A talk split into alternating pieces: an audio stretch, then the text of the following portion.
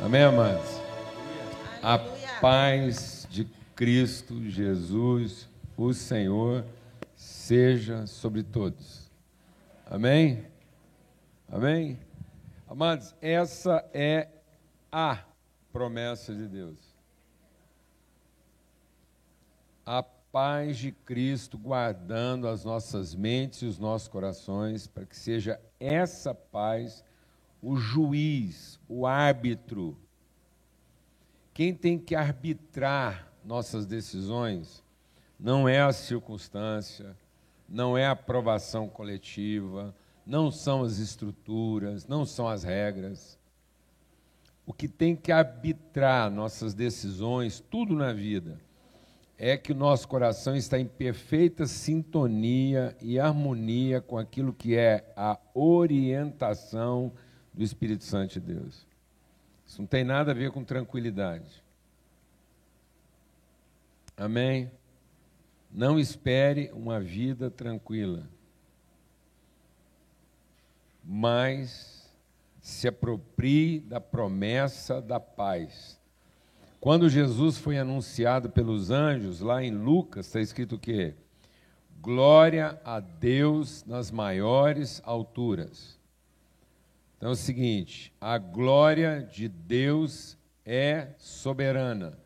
Nenhum dos seus planos pode ser frustrado. Os nossos, com certeza. Se você está tendo algum tipo de frustração na sua vida com alguma coisa ou com alguém, é só porque esse era o seu planejamento. E muitas vezes, para que eu possa entrar no plano de Deus, os meus planos têm que ser frustrados. Porque o coração do homem pode fazer planos. É lícito planejar? É. Mas faça os seus planos com interesse de paz de que eles podem ser frustrados. Porque quando um plano seu for frustrado, isso não comprometa a sua paz. Amém? Porque geralmente a gente faz plano no sentido de ter tranquilidade.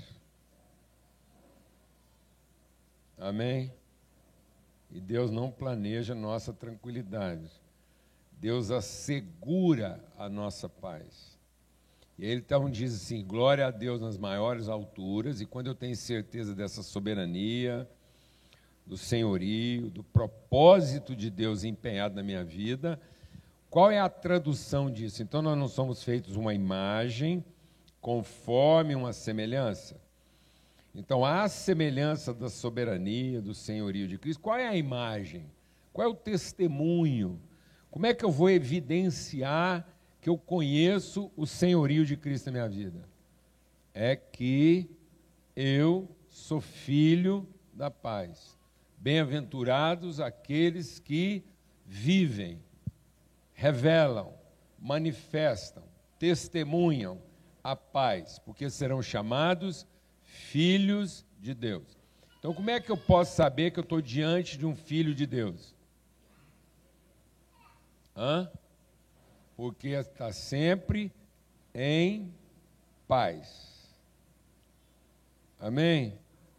Glória a Deus, amados. A paz de Cristo guardando nossas mentes e nossos corações, como diz lá em Colossenses, seja a paz de Cristo o juiz, o árbitro das suas decisões. Amém? Glória a Deus.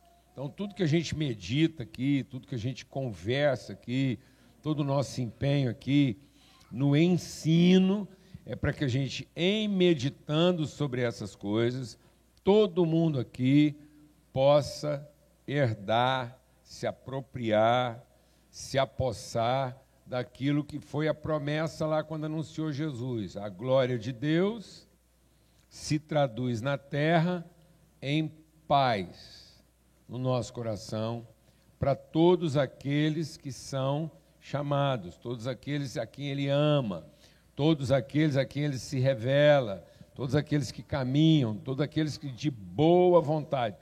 Ele não prometeu, não, ele prometeu assim: paz e boa vontade. Não, ele prometeu paz aos homens de boa vontade. A minha vontade só vai ser boa se ela for fruto da minha paz.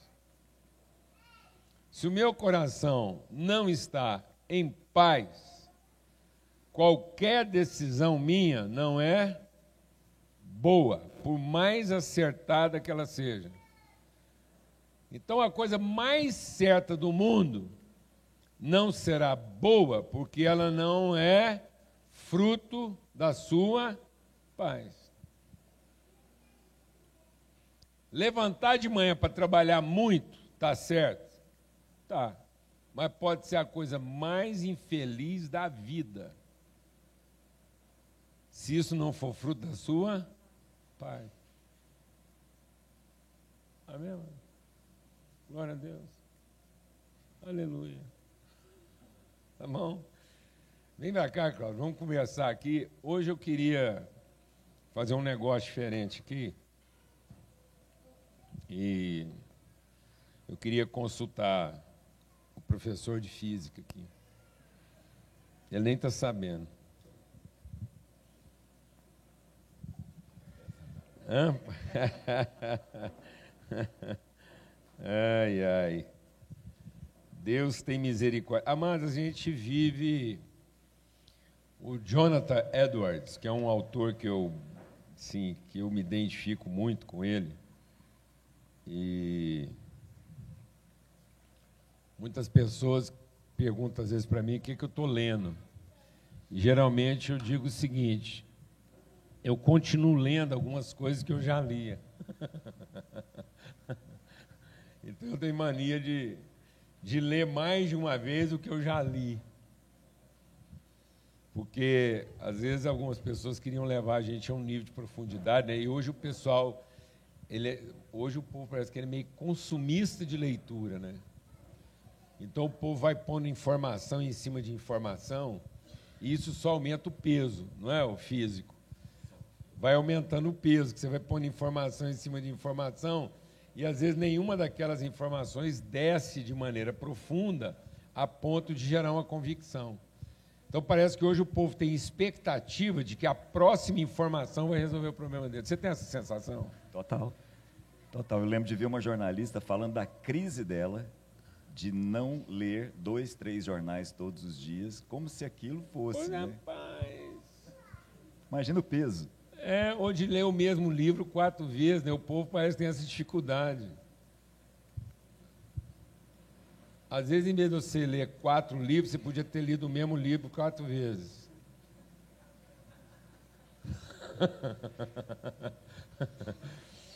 Amém, irmão? Não é exatamente, rapaz. Por que você não leu o Evangelho de João dez vezes? Tem gente que fala assim para mim, eu já li a Bíblia inteira. Às vezes você podia ter lido o Evangelho de João dez vezes enquanto você estava tentando ler a Bíblia inteira, porque pelo menos você ia entrar no coração de João. Amém, amados? Bom, eu não quero esticar muito, porque dentro desse contexto, daquilo que foi compartilhado aqui, foi ministrado aqui pelo Rafa, pela adoração aqui, pelo louvor, é, tem um, um, um, texto aqui que me chama muita atenção, porque fala da família de Jesus. Né? Abra sua Bíblia lá, em Mateus. Às vezes a gente está esperando que Deus vai tratar a gente diferentemente. Vamos assim imaginar, Senhor. A Bíblia diz, deixa o Espírito de Deus ministrar algo no nosso coração aqui. A Bíblia diz que Jesus era unigênito. Então Jesus foi primeiro filho único. Amém? Amém?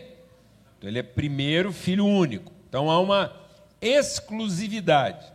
Depois, ele lá na cruz, ele deu a vida, entregou o sangue para perdão dos pecados e o espírito para reconciliação da natureza.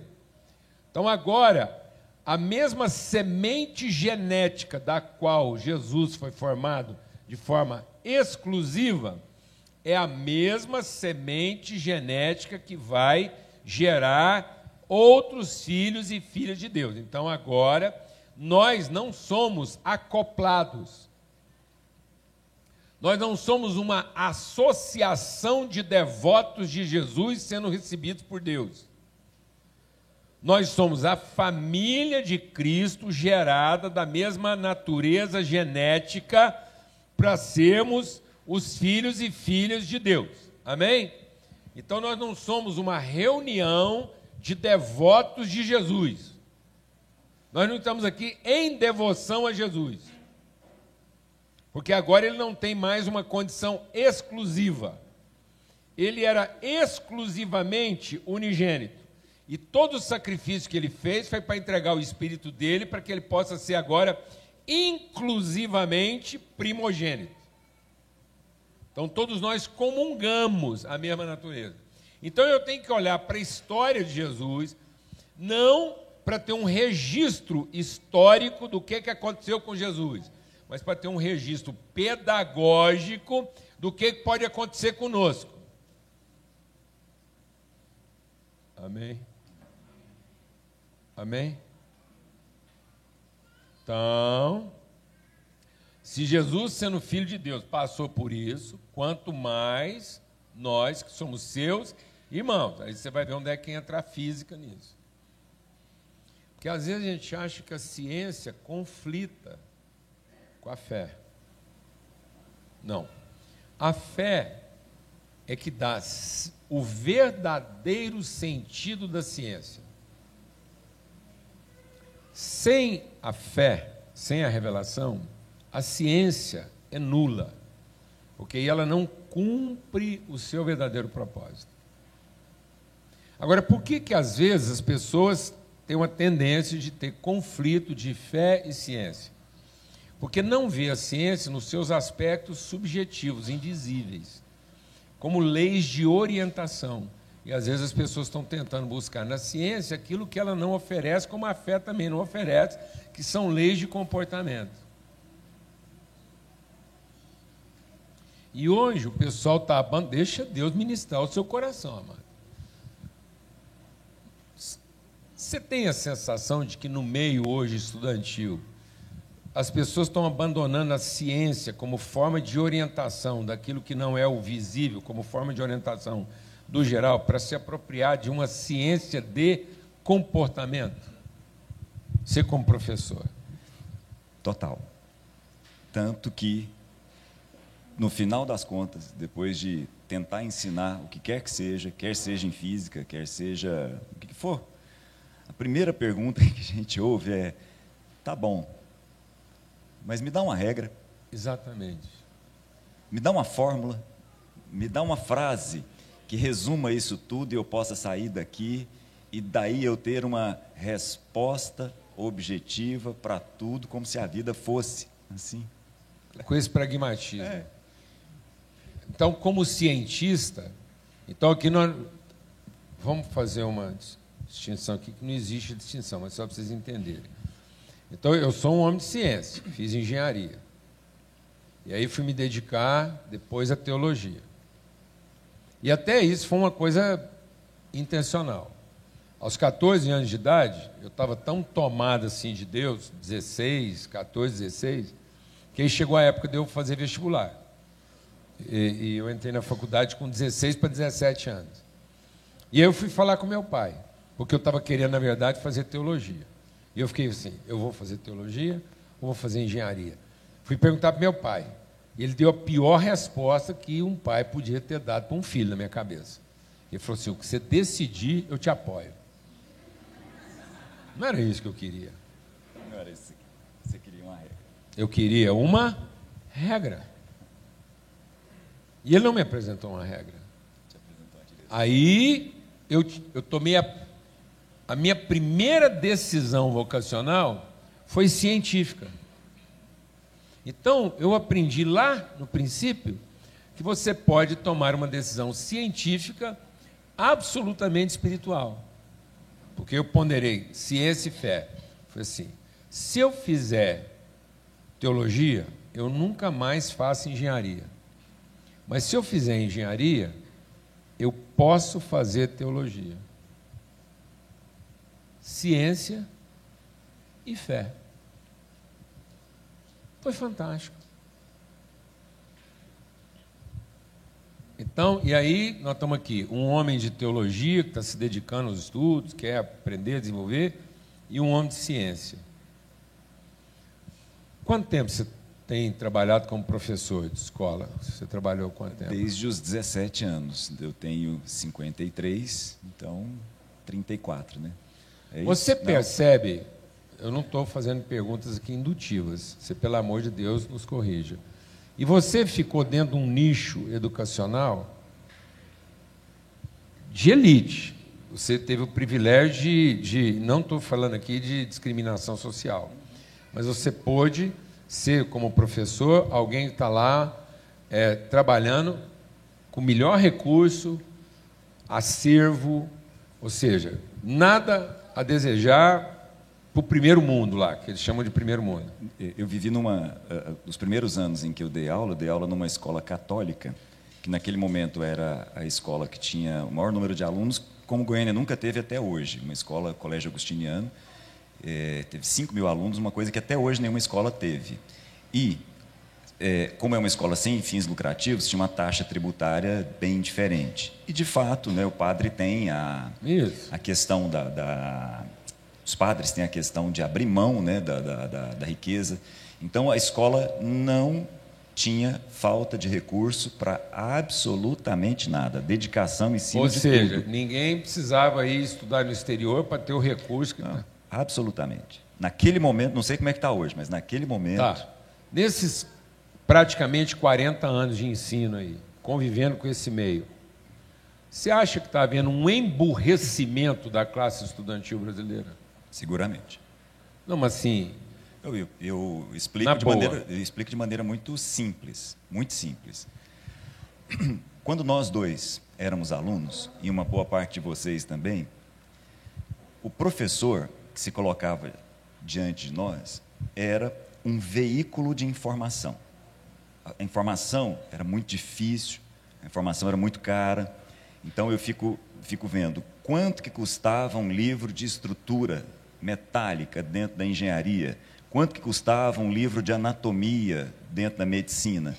Então era muito caro, a informação era muito cara, as, as bibliotecas não eram assim tão cheias. O professor que se colocava diante de nós era um veículo de informação, e aí nós anotávamos aquelas informações que o professor passava para a gente, porque aquilo era caro, aquilo era de muito valor nós vivemos uma transição. Então, meu filho está terminando engenharia e provavelmente ele não comprou nenhum livro. Ele tem 100% das informações de maneira muito barata a partir daquilo que a internet dá para ele. Muito bem.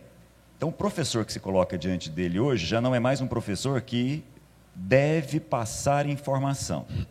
Se esse professor... Vocês estão prestando atenção no que está acontecendo aí? Estão me entendendo isso?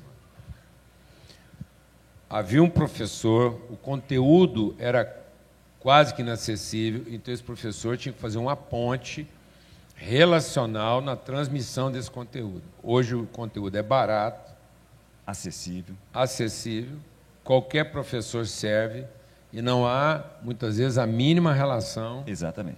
entre um e outro. E aí, hoje, é, como a informação é muito barata, os professores, num certo sentido, estão perdidos porque a transmissão da informação não interessa mais, mas é o que ele acha que é dar aula. E o aluno olha para aquilo e fala: não faz sentido, porque eu abro meu computador e eu tenho essas informações e todas as outras que eu quiser. E se ele não gostar do que ele está recebendo, achar que está pouco, vou falar para você como é que acontece. Ele faz assim, ó.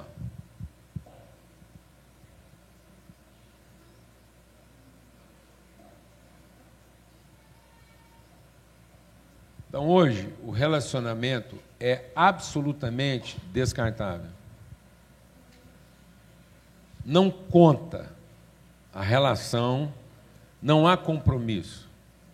Não há compromisso ético, não há compromisso relacional, não há compromisso de temperatura.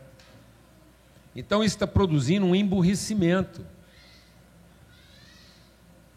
as pessoas estão ficando estúpidas. E aí, estúpidas nos dois sentidos: estúpida no sentido de, de falta de conhecimento, e estúpida no sentido da grosseria, da deselegância, do trato. Quando Paulo deu uma orientação prática, quando Paulo deu uma orientação prática para o Timóteo, para o aluno dele, quando ele estava explicando para o aluno dele lá, o principal aluno dele, a primeira orientação prática que ele deu, diz assim: você vai ser um exemplo no trato, na forma de tratar as pessoas. Então hoje, zero compromisso interrelacional. Porque nós estamos tão preocupados em adquirir a informação que nós estamos emburrecendo naquilo que dá sentido à ciência, que é o espírito, que é a fé. Porque a gente colocou isso em campos distintos. Então nós não estamos apropriados daquilo que é o invisível da ciência. A ciência não regula comportamento.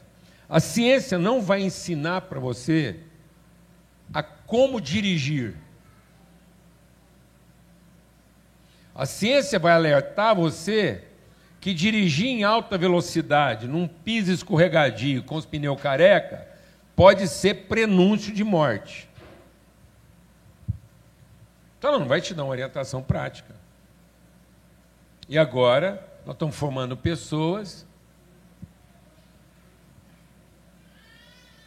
mecânicas, robotizadas elas não têm a mínima percepção de ambiente geral. Elas não sabem nada do que, como elas vão se posicionar se o ambiente não for favorável a elas. Totalmente fragilizadas para os confrontos relacionais. Impotentes. E aí eu vou voltar lá no texto, que não lá em, em Lucas. Ah, Lucas. Ah, desculpa, é Mateus mesmo. Depois vamos lá para Lucas. Mas aqui em Mateus diz assim, ó. A gente estava lá em Mateus. É, Mateus capítulo 3. Capítulo 2, a partir do verso 13. Depois que os magos foram embora, um anjo do Senhor apareceu em sonho a José e disse: Levante-se tome o menino e sua mãe e fuja para o Egito. Fique por lá até que eu avise você, porque Herodes há de procurar o menino para matá-lo. Levantando-se José, tomou de noite o menino e sua mãe e partiu para o Egito, onde ficou até a morte de Herodes.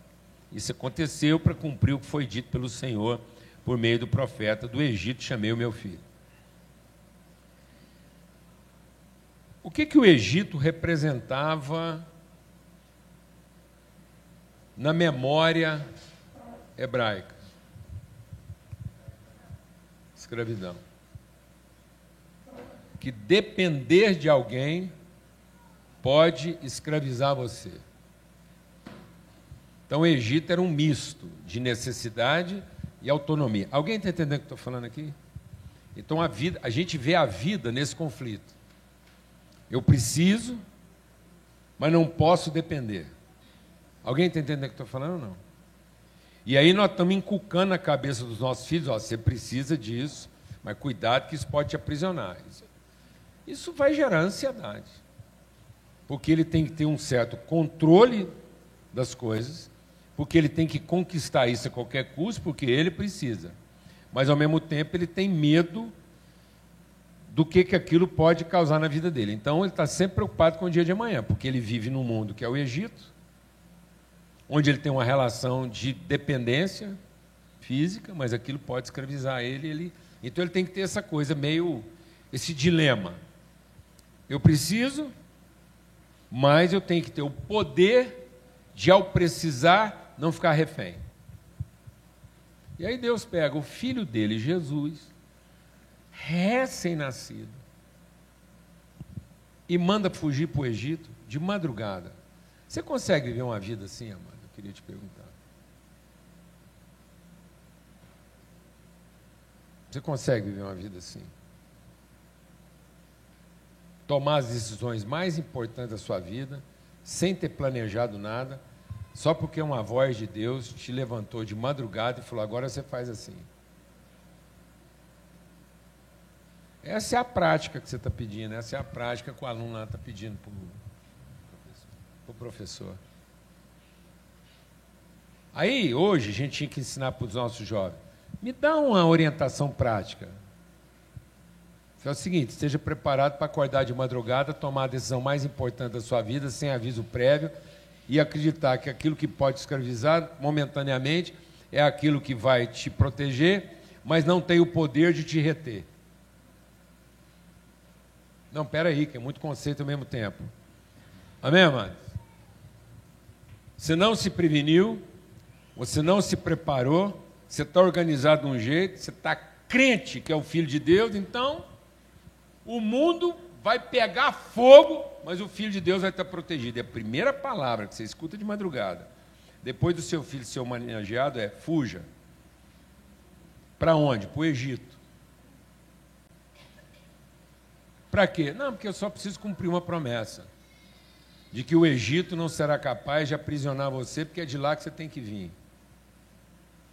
Você precisa romper essa barreira intelectual na sua vida, você precisa romper essa barreira emocional. Então, amados, as leis físicas não são leis de comportamento, são leis de movimento. Então, Deus não vai te conduzir satisfazendo a sua carência de solução. Deus vai te conduzir te dando orientação. E essa orientação vai vir passo a passo. Então esteja preparado para ser orientado. Uma pessoa bem resolvida não é uma pessoa que sabe tudo o que ela vai fazer nos próximos dez anos. Uma pessoa bem resolvida, ela sabe o seguinte: independente de eu não saber o que, que eu vou fazer amanhã, esse é o caminho. Interessa o que você está fazendo.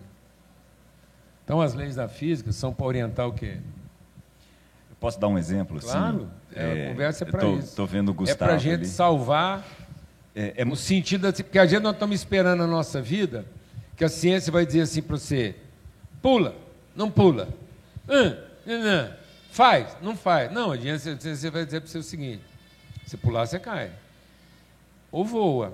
Então, se você não estiver preparado para voar, você vai cair. É simples assim. Amém? Pode pular? Não sei. É a voz que você ouviu? pode pular? Porque se você ouviu a voz que pode pular, certamente você está preparado para voar.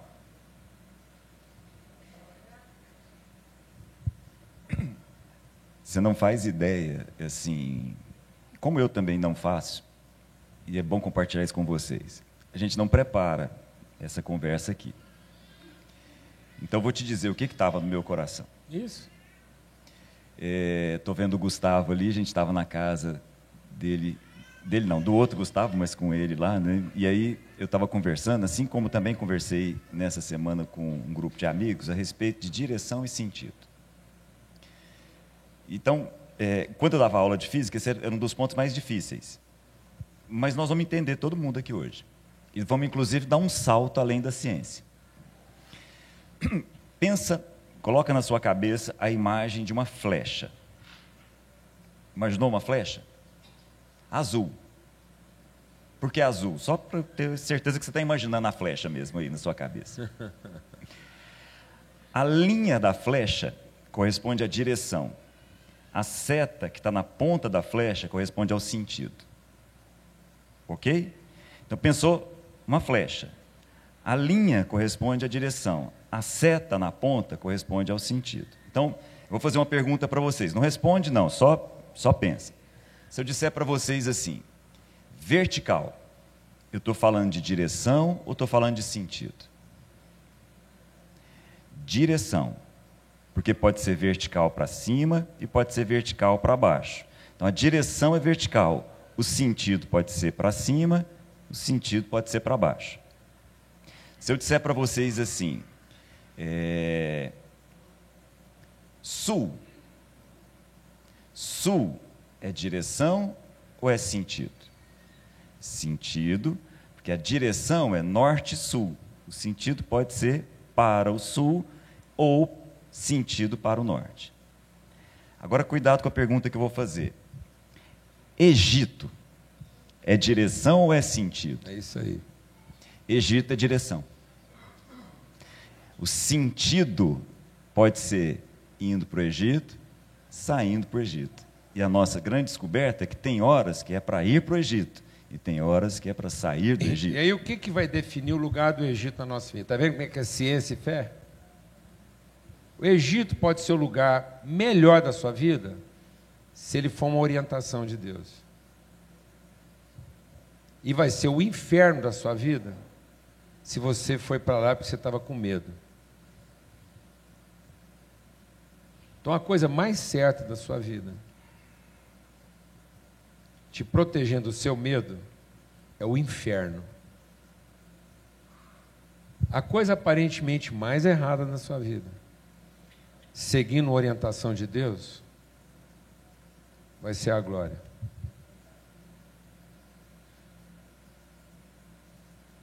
Porque ninguém mandaria um crente para o Egito. Porque na cabeça de qualquer religioso, isso seria uma coisa que é errada. Mas pode estar cumprindo o que? Um propósito. Porque agora direção e sentido se encontraram. E não ir para o Egito, que poderia parecer uma coisa mais certa do mundo, poderia representar o quê? A morte. Então hoje, os filhos dos crentes estão tendo uma relação de enlouquecer qualquer cidadão. É de enlouquecer. Nossos filhos estão ficando neuróticos, estão ficando perturbados. Brasil é campeão mundial de ansiedade. Brasil foi considerado o terceiro pior lugar do planeta de saúde mental. Agora eu vou te falar uma coisa que vai te chocar. Você sabe qual é o pior lugar do mundo de saúde mental? Você sabe não? Vai pirar agora. Reino Unido.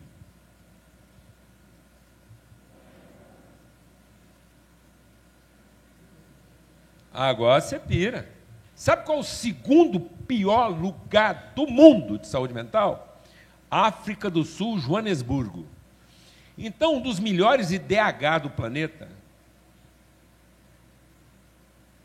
IDH, Índice de Desenvolvimento Humano. Então, um dos melhores ambientes de segurança, estabilidade. Eu morei no Reino Unido.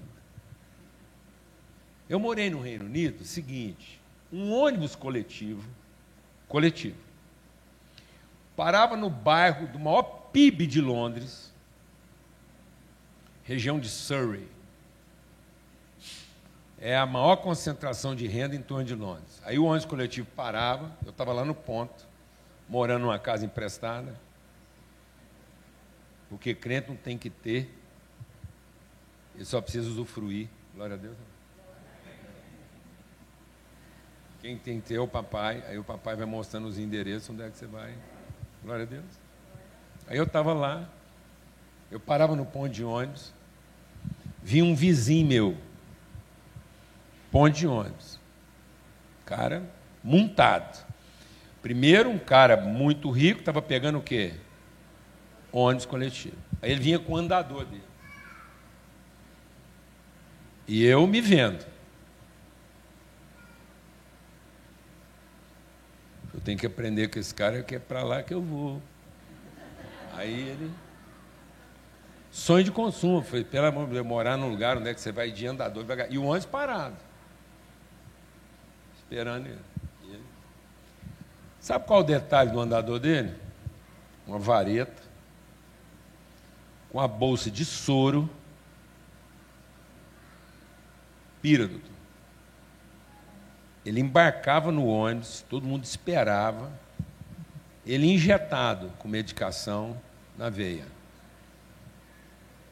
Você consegue imaginar uma cena dessa como médico? Eu via isso três vezes por semana.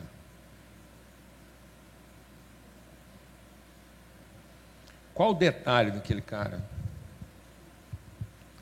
Solidão absoluta. Aquele cara não vai morrer por falta de transporte. Ele não vai morrer por falta de recurso e nem de assistência. Sabe o que está comendo os neurônios dele? É porque com tudo isso ele não está cumprindo o propósito. Que é viver em comunhão. Porque com poucos dias eu deixei de me surpreender com o fato de ver um velho com mais de 80 anos embarcando num ônibus onde todo mundo tratava ele respeitosamente. E depois de pouco tempo eu comecei a olhar e falei assim: espera lá,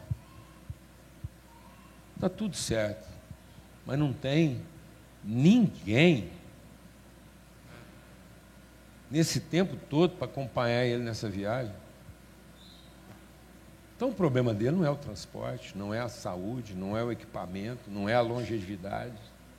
Qual que é o problema dele, amado? Qual que é o problema dele? Ele está na direção certa? Ele está morando no melhor lugar do planeta, ideal de todo mundo que ganha bem. É para lá que nossos filhos estão querendo fugir. É lá que os nossos filhos estão sonhando em morar, porque lá não tem estrada com buraco, lá plano de saúde funciona, lá seguro é lá em cima, violência lá embaixo, polícia anda sem revólver. A polícia de lá é tão educada que se te abordar sem documento, o senhor tem carteira de motorista? esqueci. Rapaz, esqueci. Não tem problema não. O senhor pode passar lá na delegacia em até três dias e apresentá-la para nós? Posso. Então, boa tarde. Que Deus te abençoe. Rapaz. Rapaz, um brasileiro falando inglês com sotaque e um britânico acreditar e dar três dias de prazo para ele, para acreditar que ele está falando a verdade? Onde, mano, um negócio desse?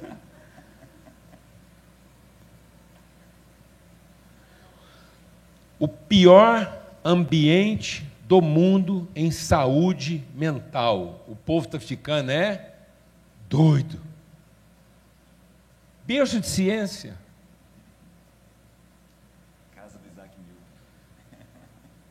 Não, do, do Isaac Newton, do, do, como é que chama o cara lá do, do rádio, da televisão, do. Da, aí, da. Puxa, Thomas Edison.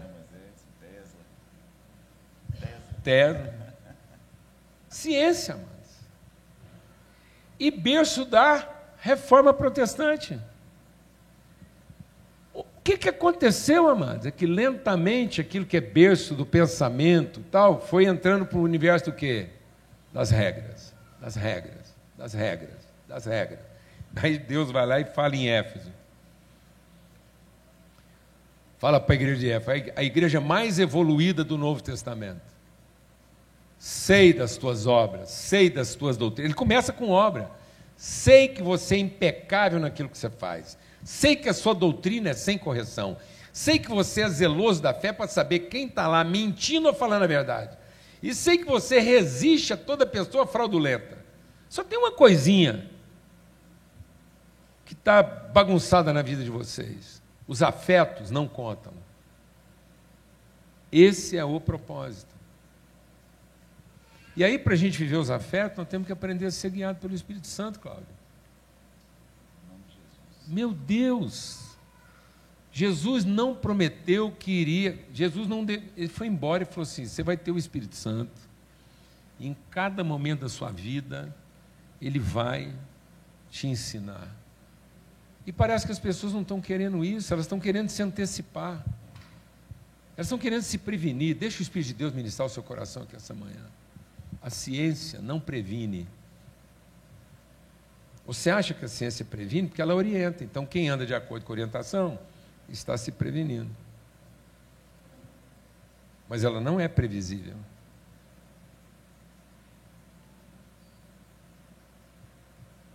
Amém, amados? Não é previsível. Você pode se orientar. Mas se tomar um escorregão, por mais que você tenha uma cautela, uma enfermidade, eu estou vivendo um drama. Lá em casa, eu e a Lana estamos vivendo um momento de emocional muito forte. Um amigo muito querido, já esteve aqui com a gente, ficou lá em casa, lá, a Telma, do Alfredo, lá, passou com vocês lá. O Alfredo da minha idade. Um cara saudável. Eu não estou fazendo apologia de nada aqui, não. Toda vez que o Alfredo chegava em casa, ele agarrava comigo, na saúde. Vamos comprar uma bicicleta. E beleza, comprei a bicicleta, andei de bicicleta. Depois, meu genro levou bicicleta. Genro tem essas coisas. E, mas era para atender nossa filha lá, leva a bicicleta. Estou para comprar outra bicicleta. E agora o Alfredo está entre a vida e a morte. Um câncer fulminante. Acordar de madrugada. Deus vai te acordar de madrugada. E se você não estiver seguro de que Ele vai te dar orientação sempre, você pode se perder na previsibilidade das suas regras. Porque você decidiu tantas regras para a sua vida, você vai chegar para Deus de madrugada e falar assim: como Deus? Para o Egito? Uma hora dessa? Eu preciso pelo menos de duas semanas para me organizar.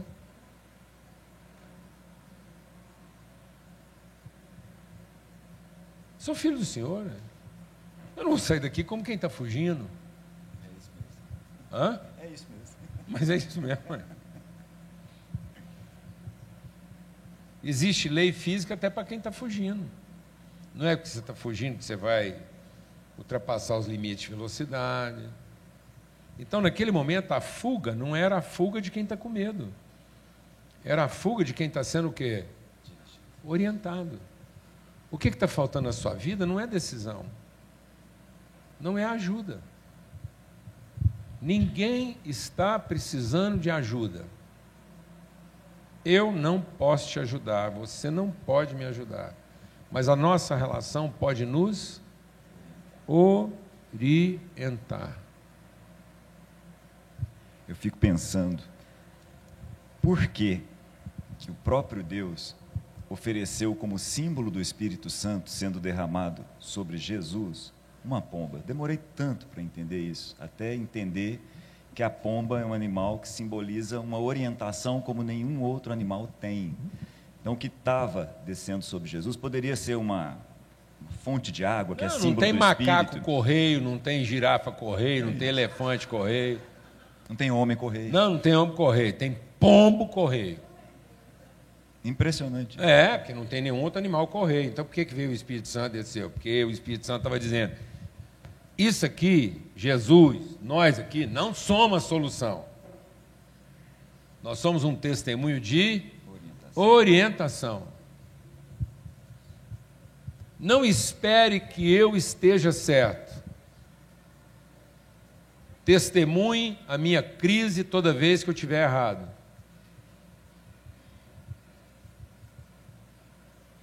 Não quero garantir para vocês aqui que eu vou estar certo.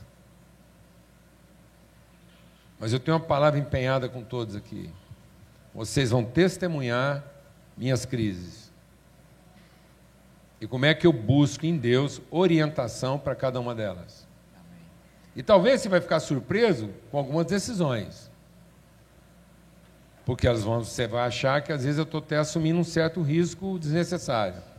Mas eu estou apenas seguindo uma orientação. Amém, irmãos? Amém. O que, que tem lá na sua casa hoje? Para você e para seus filhos? Uma promessa de solução ou uma garantia de direção?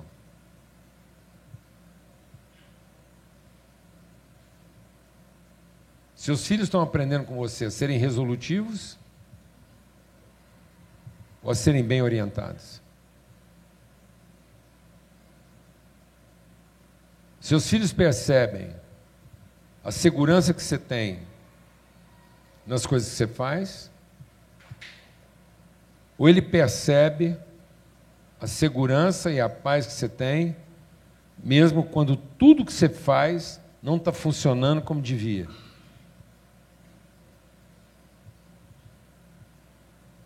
O que é que Deus prometeu para nós?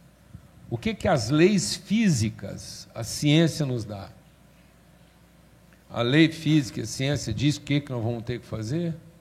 Essa é a ingenuidade. Hã? Essa é a ingenuidade de achar que vai. E aí o que, que a escola está fazendo hoje com os nossos filhos? É isso. Eu, eu, eu aposto com você. Nós vamos fazer uma aposta aqui. Se valer dinheiro, não, pode valer um, uma comida que você vai ganhar, porque hoje eu estou comendo tão pouco que qualquer tanto que eu apostar com você, você já ganhou. Então, Pode apostar comigo, um prato de comida. Eu aposto que a maioria dos nossos alunos hoje não tem noção pedagógica, filosófica, do que, que representa uma lei da gravidade. Aposto com você. Aposto com você. Pega um aluno hoje, de 25 anos, e pede para ele filosofar em cima de uma aceleração de massa.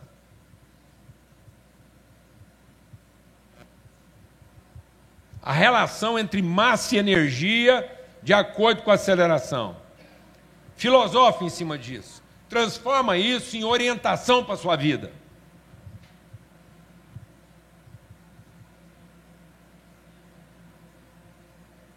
Quanto mais você sobe, quanto mais você sobe, maior o potencial da sua desgraça. Quanto mais rápido você desce, maior a sua capacidade de trabalho.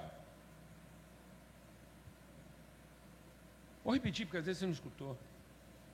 Quanto mais você sobe, maior o seu potencial de desastre, que é energia potencial.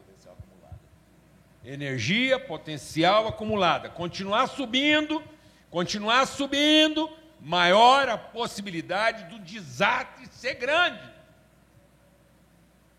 Quanto mais rápido você desce, maior a sua capacidade de trabalho. O que, é que nós estamos ensinando para os nossos filhos? Subir, subir, subir, subir e nunca descer. Sendo que nós tínhamos que ensinar para os nossos filhos o quê?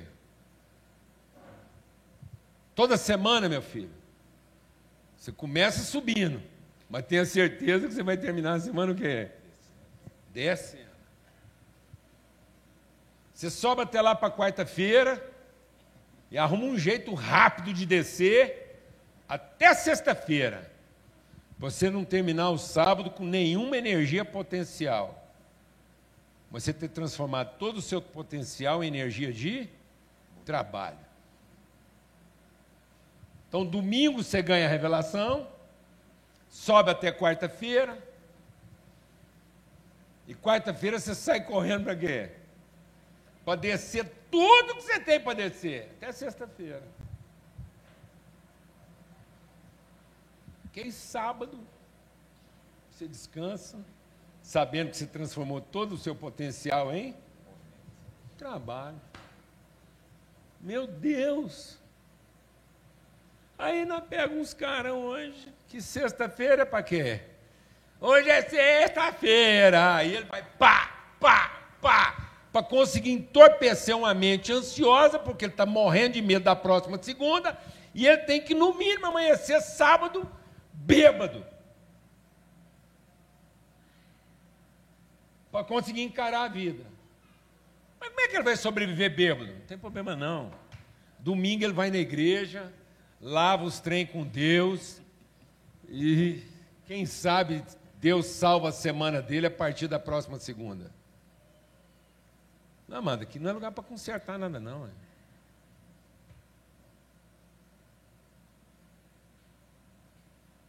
Se você está vindo aqui para consertar uma semana mal vivida, você veio no lugar errado. Vai consultar o capeta, vai falar com o diabo, porque ele é que fica propondo consertar os trem para os outros. Deus nunca prometeu consertar nada. Aliás, toma cuidado, porque tudo que você entregar para Deus não está funcionando, ele põe fogo na sua frente.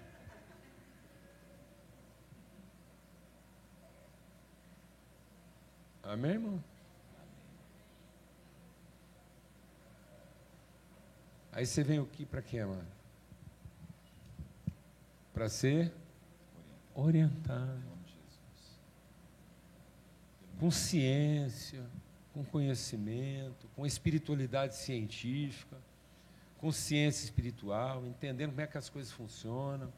Aí entendeu como é que as coisas funcionam? Concluindo o exemplo, fala para nós sobre vetor.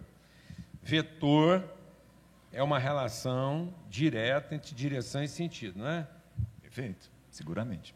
Então, força, velocidade, trabalho, energia podem ser é, expressos na forma de quê? Trabalho, força, força, velocidade, velocidade força e velocidade. Se uhum. força e velocidade e distância estão lá na forma de vetor. vetores, o trabalho é um resultado vetorial. Ok. Não é? Beleza. Então, ainda que trabalho não tenha uma expressão vetorial, ele é. Eu vou poder medir a eficácia de trabalho a partir de uma relação vetorial. Uhum. Certo? Então, a sua capacidade de trabalho aumenta, a sua potência aumenta, se você tem vetores favoravelmente combinados. Perfeito. Sim ou não? Perfeito, é isso. Não está furado aqui, não. Não, de. Mas se você usa vetores na mesma direção, em sentido oposto, você está anulando o resultado vetorial. Então, deixa o Espírito de Deus ministrar o seu coração. Não interessa se você está fazendo tudo dentro da mesma direção. Não interessa se eu estou fazendo aquilo que está direcionado por Deus. Então, Deus deu uma direção. Certo? Me corrige aqui. Perfeito. É ciência. Eu não estou falando aqui de reza, estou falando aqui de ciência. Deus te deu uma direção, certo? Mas, se você pegar a direção que Deus te deu e usar isso num sentido oposto, você está anulando a eficácia da direção que Deus te deu só porque você inverteu o sentido. Então a sua relação vetorial é negativa, apesar da sua direção estar correta. Então não faça o certo que não seja por outro propósito, que não seja a vontade de Deus na sua vida. Não pegue o certo que Deus te deu para salvar você porque essa será a forma mais rápida de você se destruir. Não pegue nada que Deus te orientou e use no sentido de tirar algum benefício pessoal, porque essa será a sua forma mais rápida de destruição. Se o seu vetor tiver um pouquinho inclinado, ainda que no sentido oposto, ele te prejudica menos. Então faça uma coisinha, se você tiver que dar uma mancada, dá uma mancada assim um pouquinho desviado do certo, porque você vai ser menos, você vai ser destruído mais lentamente. Porque se você tiver certinho mesmo, com a direção que Deus deu, mas num sentido oposto, aí sua destruição vai ser rápida, quase fulminante. Um pouquinho desviado, a destruição é mais lenta, dá tempo de arrepender. Certo ou não? Certo. Posso dar um exemplo? Claro, é para isso que nós estamos conversando. É, eu, eu, eu, sempre marcou muito uh, o discurso de Paulo em Atenas, quando ele diz assim: Deus não habita em templos feitos por mãos humanas. Mas, ao mesmo tempo, o Deus de Paulo, o Deus de Abraão, é um Deus que falou assim: Eu quero que vocês façam um templo. Então, templo é direção. Eu tenho comigo, Paulo Júnior, que a direção é visível. O sentido é que é invisível. É invisível. Então, o trabalho. Tá vendo? É por isso que a fé vai dar sentido a uma ciência. Aí é pega, o povo está pegando a ciência hoje só no seu sentido, no seu, na sua expressão que é visível. Visível. Trabalho é direção. É direção. Família é direção. direção. Agora o propósito disso é o sentido. É isso. É o invisível. Então vou te falar uma coisa, não tem nada te corrompendo mais rápido do que o seu certo no propósito equivocado. Então o diabo não vai te tentar com o seu errado. No seu errado, o diabo não precisa participar, porque o seu errado é fruto da sua ignorância. Então é preferível um pouco de ignorância. Você estará, você estará mais salvo se você for um pouco ignorante. Porque essa parte da sua ignorância, todo erro que você comete na ignorância, Deus não leva em conta. Amém? Por isso que Jesus fala assim: sabe qual a pior coisa que vocês estão fazendo hoje em dia? Jesus fala: sabe qual a pior coisa que nós estamos fazendo hoje em dia? Nós estamos pegando um ignorante. Presta atenção no que, é que nós estamos fazendo com os nossos filhos. Tudo que eu estou falando aqui para quem tem mais de 40 aqui, é o seguinte: tem salvação para nós. Mas a gente não precisava complicar tanto a vida dos que estão vindo depois de nós. Entendeu, meu irmão? Você está com quantos anos? Ajuda nós. Ajuda. Faz as perguntas que a gente não quer escutar. Incomoda, perturba. Puxa. Ajuda nós.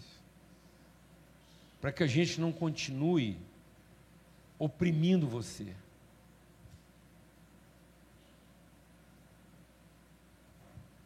Meu Deus do céu. Jesus falou assim para nós: vocês estão pegando. Escuta o que eu vou te falar, assim, você está com quantos anos? 27. Com todo respeito. Certo? Mas Jesus está falando assim: vocês vão pegar um jovem de 27 anos, na ignorância dele, estou te chamando de ignorante, não. Eu estou dizendo que você é. É diferente. Entendeu?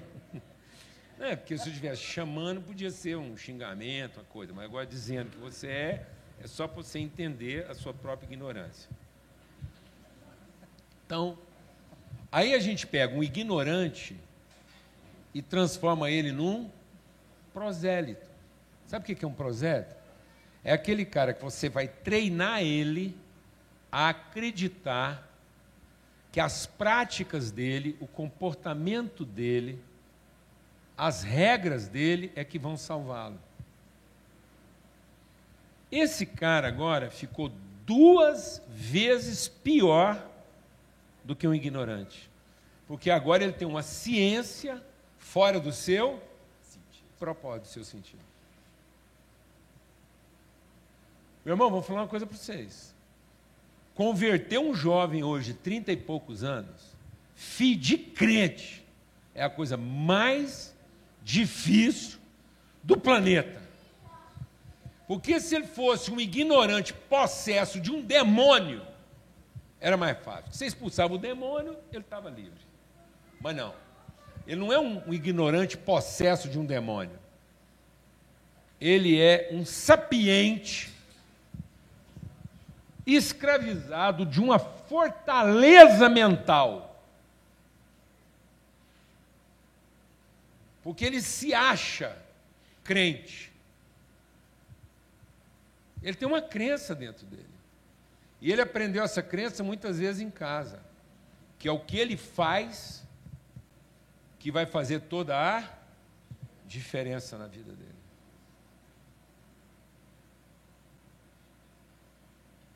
Ele é um escandalizado. Ele é uma criança não mal criada. Nunca chame o seu filho de mal criado. Porque quem chama filho de mal criado está transferindo a responsabilidade para Deus e não existe nenhum ser humano mal criado. Porque quem criou o ser humano foi Deus. Assuma a responsabilidade que você não tem um filho mal criado, você tem um filho mal ensinado. Porque a gente pegou uma pessoa bem criada e ensinou ele a pensar que ele foi mal criado e que agora ele tem que consertar o que Deus fez mal feito. Alguém aqui está entendendo o que estou falando? Não. E aí nós estamos ensinando nossos filhos a serem salvos por aquilo que eles vão fazer. E não serem salvos pela consciência de quem eles já são. Para que a direção deles esteja alinhada ao propósito da vida deles. E o propósito da vida deles não é procurar a própria salvação. Que nada que eles vão fazer na vida será para quê? Para salvar eles mesmos. Que toda lei que Deus colocou na vida deles não é para salvá-los, é para que eles alcancem o propósito. Então, as leis físicas, vou terminar essa reflexão aqui dizendo o seguinte: as leis físicas que regem, por exemplo, o trânsito, velocidade, atrito, tudo que está lá embutido, não é para que você não morra na estrada.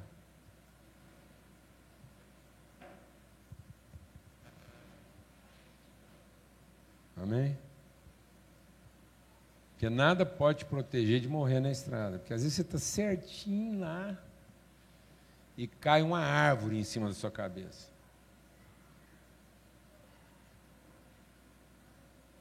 E um urubu entra pelo seu para-brisa. Eu estava certinho. Pensa um carro ungido. Eu, minha esposa, pastor Zé João e a mulher dele. Ele era por unção, revelação. Nós estávamos vendo o céu, o anjo subindo acontecendo. Eu dirigindo um carro seguro, 80 por hora, estrada limpinha. De repente, do nada, no meio do escuro, passa um carro por mim com luz alta, deu uma ofuscada. Eu entro numa baixada mal iluminada, o farol não alcançou, porque foi uma curva assim. Dez vacas preta endemoniada, tudo possessa.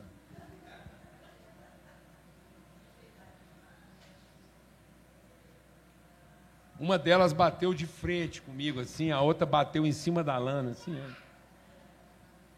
Três morreram na hora. Você ter noção da gravidade do acidente.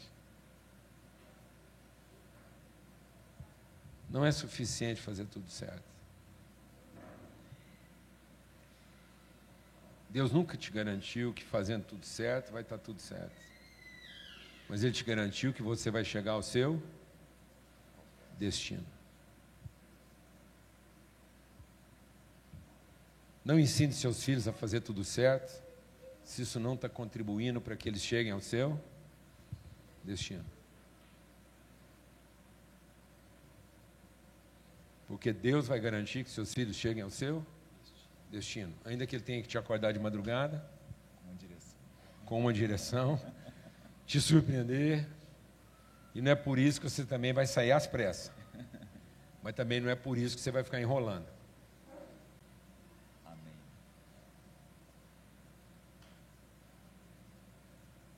Porque na pressa você pode derrapar e enrolando você pode ser surpreendido por aquilo que Deus quer te poupar. Então não corra,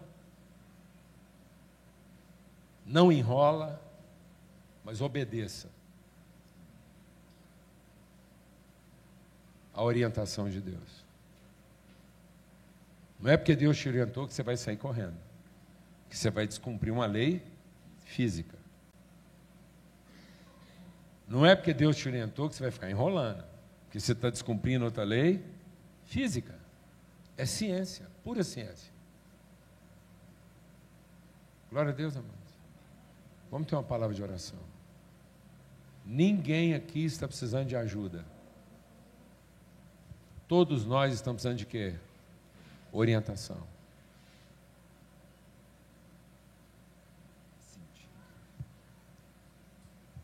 O Espírito Santo, antes de qualquer outra coisa. Isaías capítulo 30. O Espírito Santo vai aparecer e vai falar bem suave no seu ouvido. Esse é o caminho. A partir do momento que Jesus é o caminho, ele não é a solução. Ele é, antes de tudo, a direção. Porque se ele não for a direção, não tem sentido a solução.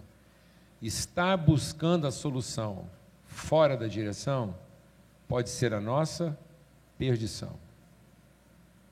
Na mesma direção. Na mesma direção. Então posso estar perdido na direção certa, porque busquei a solução no lugar da direção. Amém? Amém.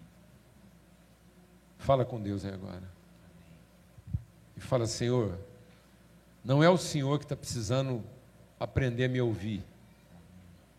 Porque às vezes você anda gastando tempo com Deus para ver se Deus aprende a te ouvir. Porque a Bíblia diz que tem gente que acha que de tanto falar será atendido. Não é Deus que está precisando aprender a ouvir a gente. Não é Deus que está precisando ouvir as preocupações que nós temos com os nossos filhos, com a nossa empresa. Não é Deus que está precisando ouvir a gente a respeito do nosso futuro, do nosso dinheiro, das nossas finanças. Deus não está precisando escutar a gente, não, amados. Jesus fala: vocês ainda pensam até hoje que de tanto falar vocês serão ouvidos. Sendo que Deus sabe o que vocês precisam antes mesmo de você abrir a boca. É perda de tempo ficar falando com Deus a respeito daquilo que a gente precisa. Porque não é Deus que está precisando aprender a nos ouvir. Somos nós que estamos precisando aprender a ouvir Deus. Como um pai. Deus não está precisando ouvir você a respeito dos seus filhos. Nós estamos precisando ouvir Deus a respeito dos nossos filhos. Não gasta mais um minuto falando com Deus das preocupações que você tem com seus filhos mas senta para ouvir Deus a respeito das promessas que Ele tem a respeito dos seus filhos. Não fique explicando para Deus as dificuldades que você está tendo na sua empresa. Ele sabe antes de você abrir a boca. Mas senta lá e fala assim: Deus, revela para mim o propósito do Senhor na minha empresa. Que eu estou precisando de uma direção. Eu sei o que fazer. Sempre soube o que fazer. O que eu tenho que fazer, eu sei. Mas o que eu estou precisando mesmo é de direção. Sua casa não está precisando da habilidade de quem quer que seja. Nunca precisou. Não é de ajuda. O que nós precisamos, Deus sabe antes da gente abrir a boca.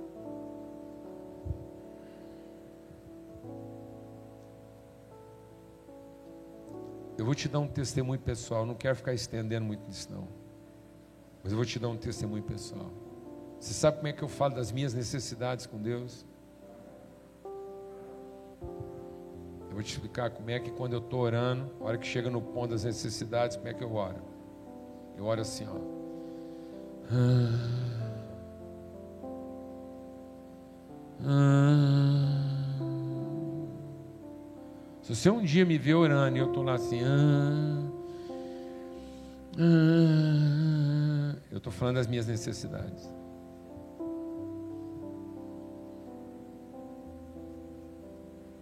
Porque Ele conhece elas melhor do que eu.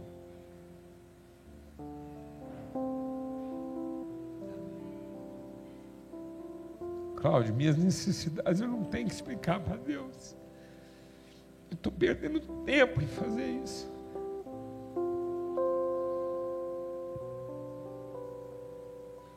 Sobre as suas necessidades, você geme. Porque Ele é seu Pai.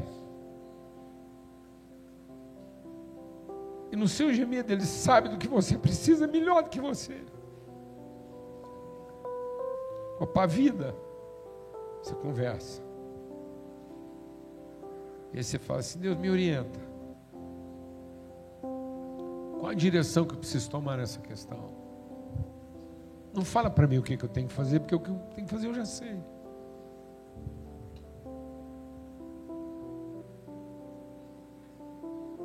E às vezes você vai ser surpreendido. O dia que você parar de querer ser previsível.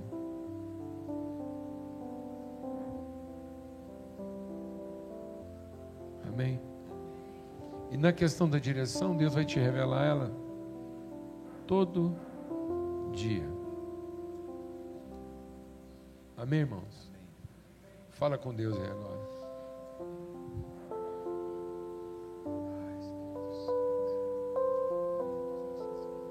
Fala para Deus aí agora, minhas necessidades o Senhor conhece. Nós não temos nem que conversar sobre isso que eu estou precisando mesmo na minha vida hoje, Pai, é da Sua direção. Eu não estou precisando saber o que,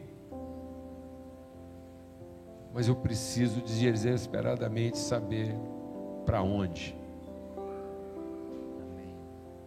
Onde o Senhor quer me levar. Em que lugar o Senhor quer me colocar? Onde o Senhor quer chegar com a minha casa? Eu não quero nunca mais conversar com o Senhor pedindo para eu não morrer no caminho. Eu quero agora o tempo todo conversar com o Senhor para que eu consiga chegar ao meu destino.